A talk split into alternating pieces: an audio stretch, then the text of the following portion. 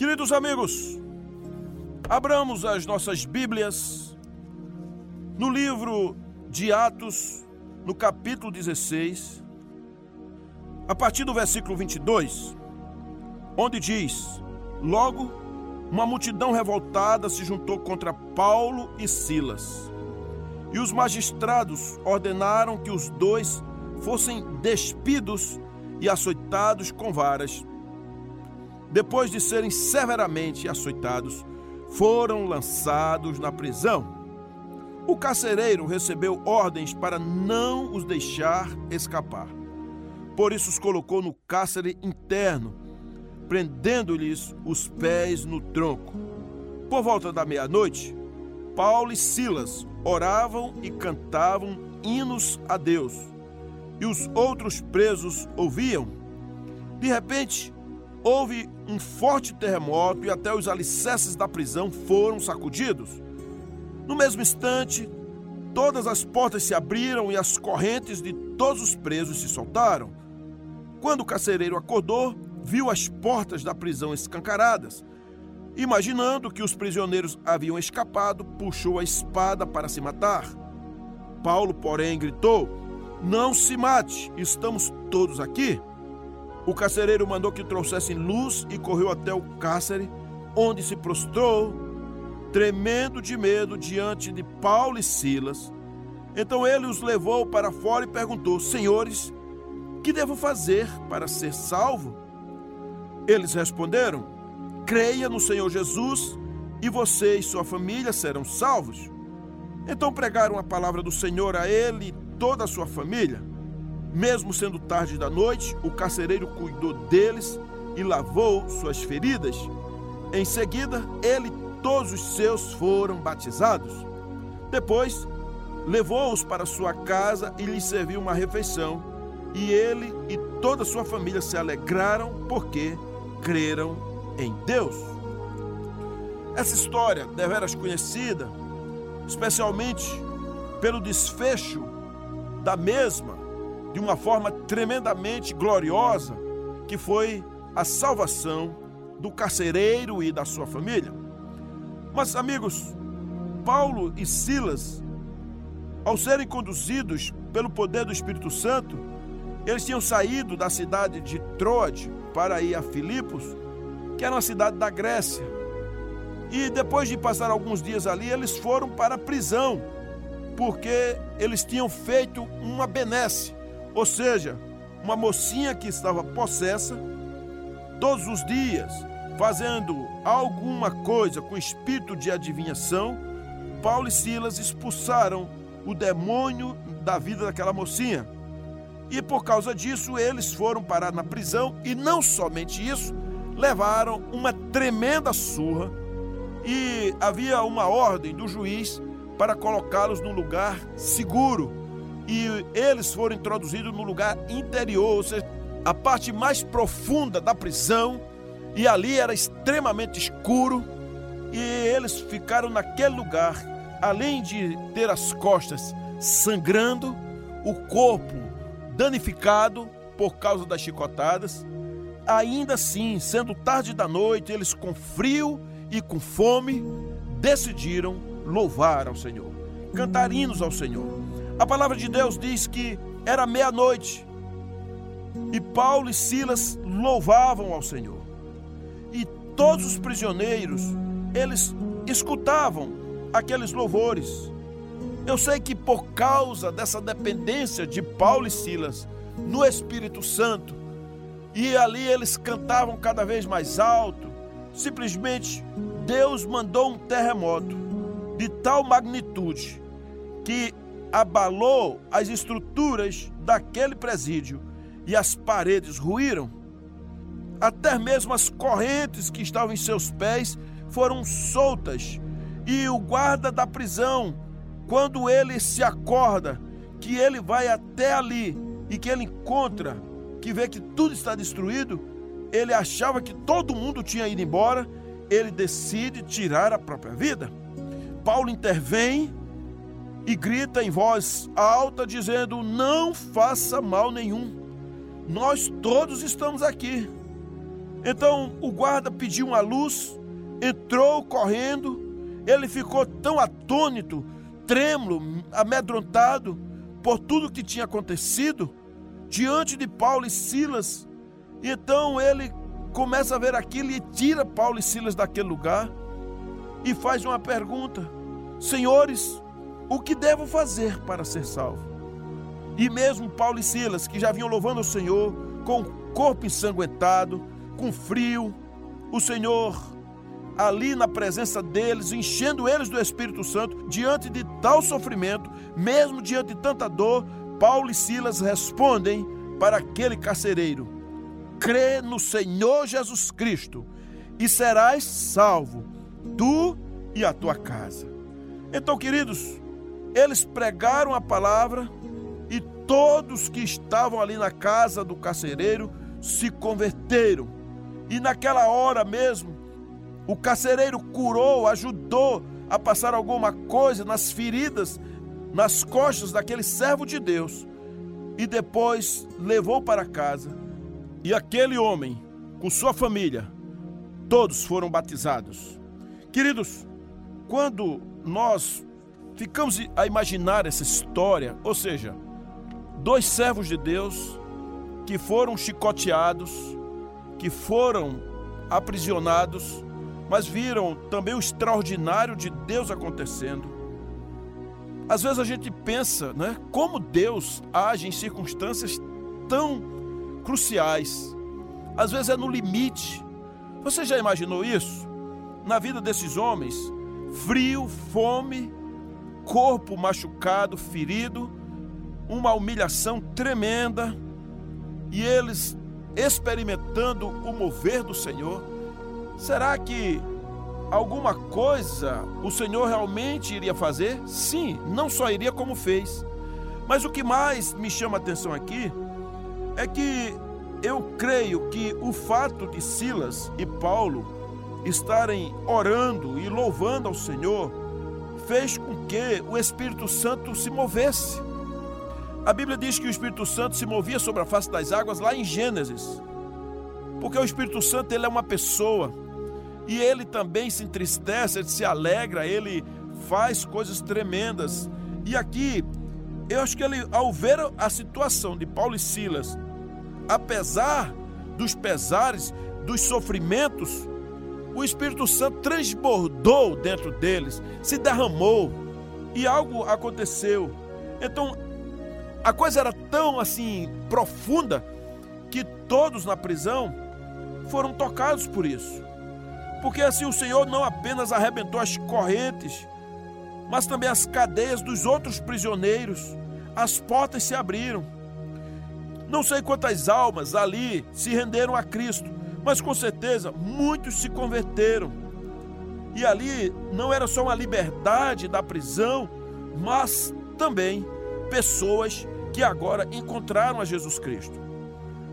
Cantar e louvar a Deus, essa é a tônica para mim e para você diante das circunstâncias adversas. Por isso, como você se comporta quando está passando por crises?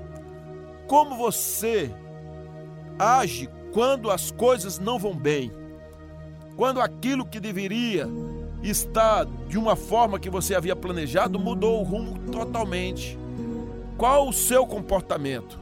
Você é uma daquelas pessoas que fica irado, que fica raivoso, que abandona tudo, família, obra de Deus, ou simplesmente fica em casa bicudo? Será que você já passou por alguma coisa que lhe entristeceu? Deixa eu te perguntar. Tem coisa pior do que essa de Paulo e Silas?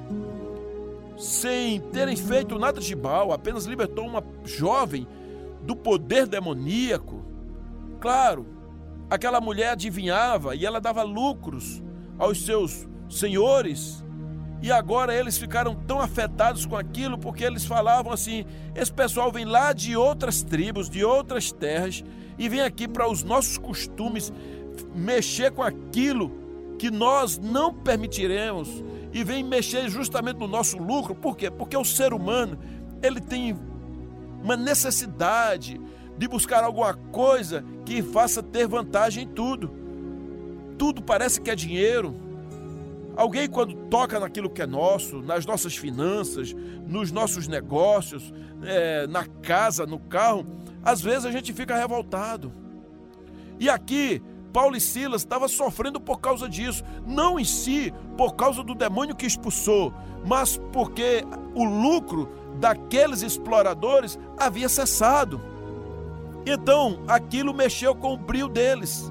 Contudo, e nada melhor do que entregá-los, traí-los e que eles fossem realmente mortos, porque eu sei que Paulo e Silas, o objetivo dos magistrados era que eles fossem mortos, porque havia uma ordem dada ao carcereiro que segurassem eles de uma forma muito segura, não deixasse por nada fugir, ou seja, não tem dinheiro, suborno que fará você contar uma história que eles fugiram. Certamente isso se repetia em outras circunstâncias, mas aqui nesse caso a ordem era: se isso acontecer, quem vai perder a vida é você.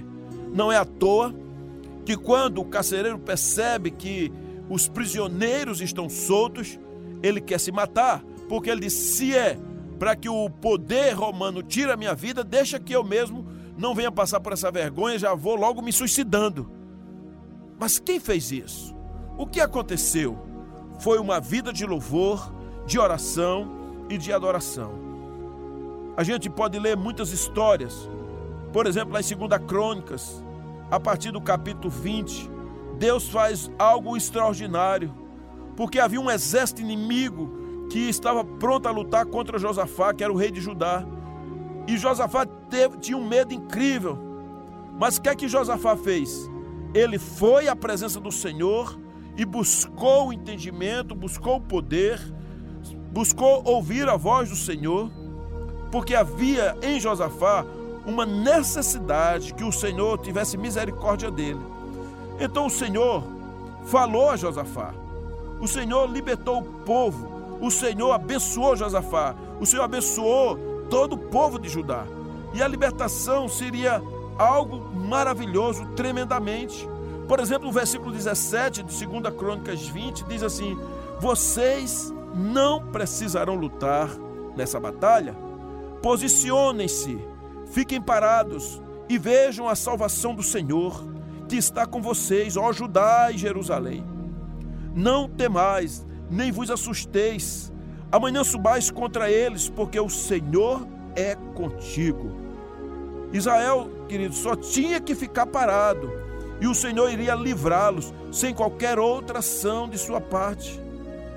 O Senhor nos chama, queridos, para que nós venhamos louvar o nome dele. A verdade é essa.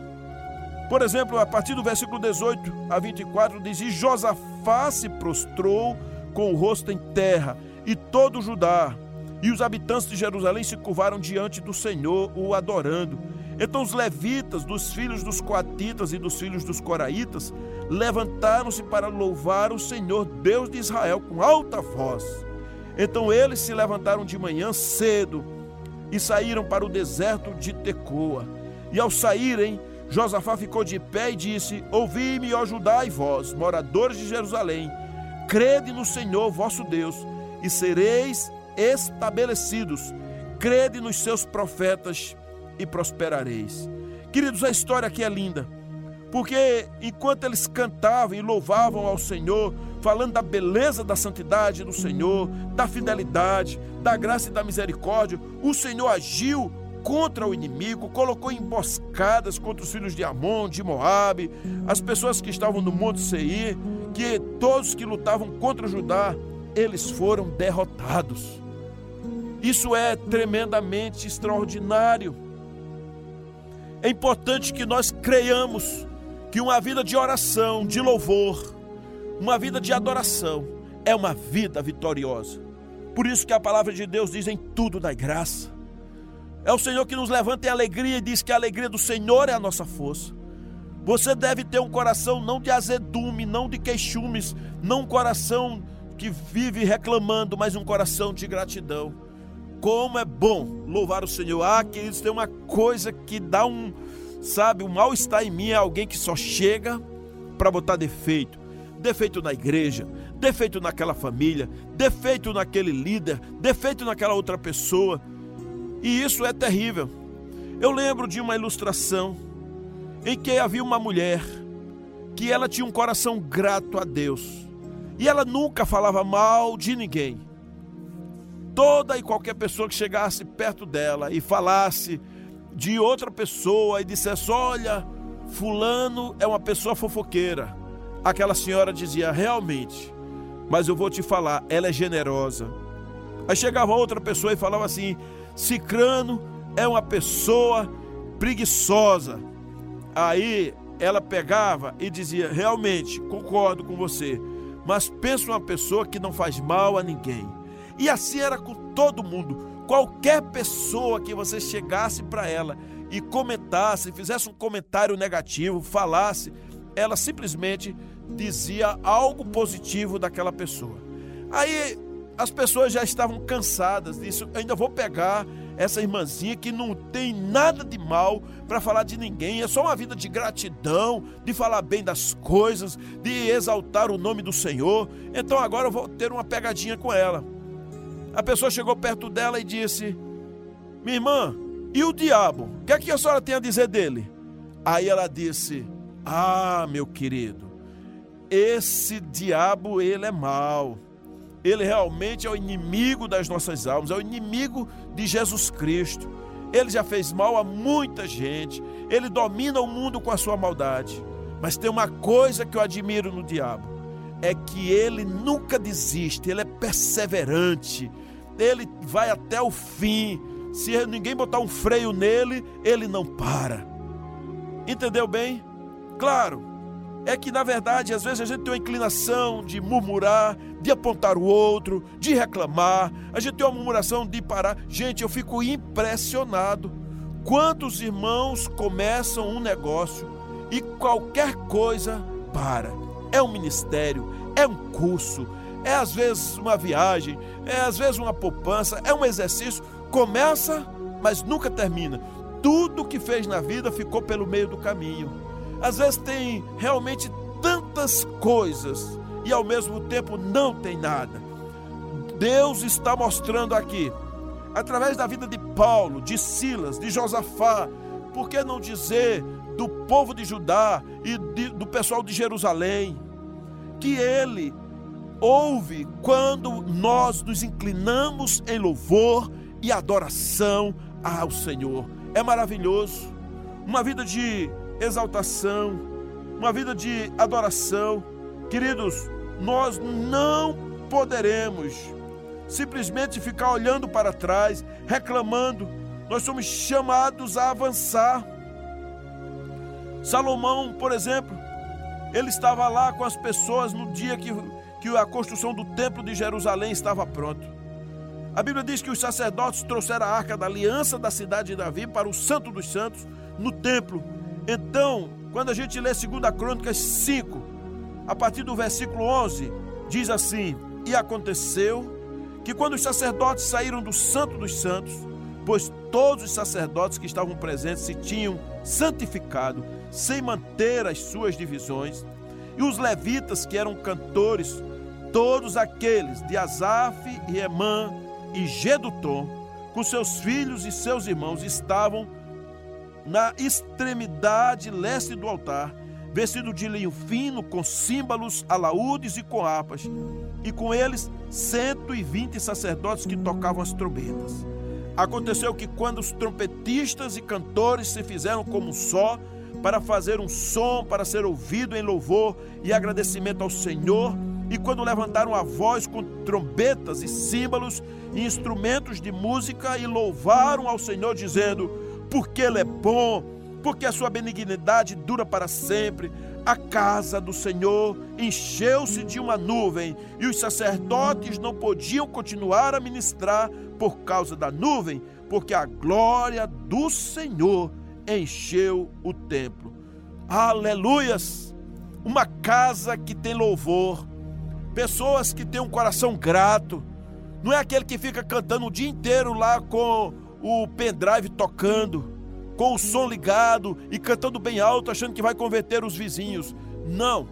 Uma vida de adoração necessariamente não é que você passa o dia cantando. Uma vida de adoração é uma vida de gratidão. Claro, tem orações no meio, tem louvores, mas também tem a benignidade do Senhor atingindo a sua vida, a sua casa, os seus filhos, os seus negócios, os seus relacionamentos. A glória do Senhor há de se manifestar na sua vida, minha amada, meu querido, quando você decidir louvar o nome do Senhor quando você decidir ter uma vida de gratidão, quando você deixar de reclamar, quando você deixar de apontar o dedo, quando você deixar de falar mal, de julgar as pessoas, quando você não ficar simplesmente achando que é melhor que alguém ou que é o pior de todos. Não, nem é o melhor nem é o pior. Você é filho de Deus.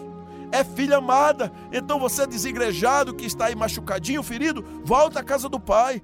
Você que está afastado, todo dia se esconde e não tem forças, se levante em nome de Jesus. Não seja mais o magoado.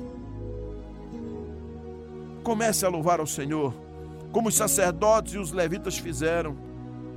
Queridos, nós temos a alegria do Senhor em nós, desde que os nossos olhos estejam fixos no Senhor.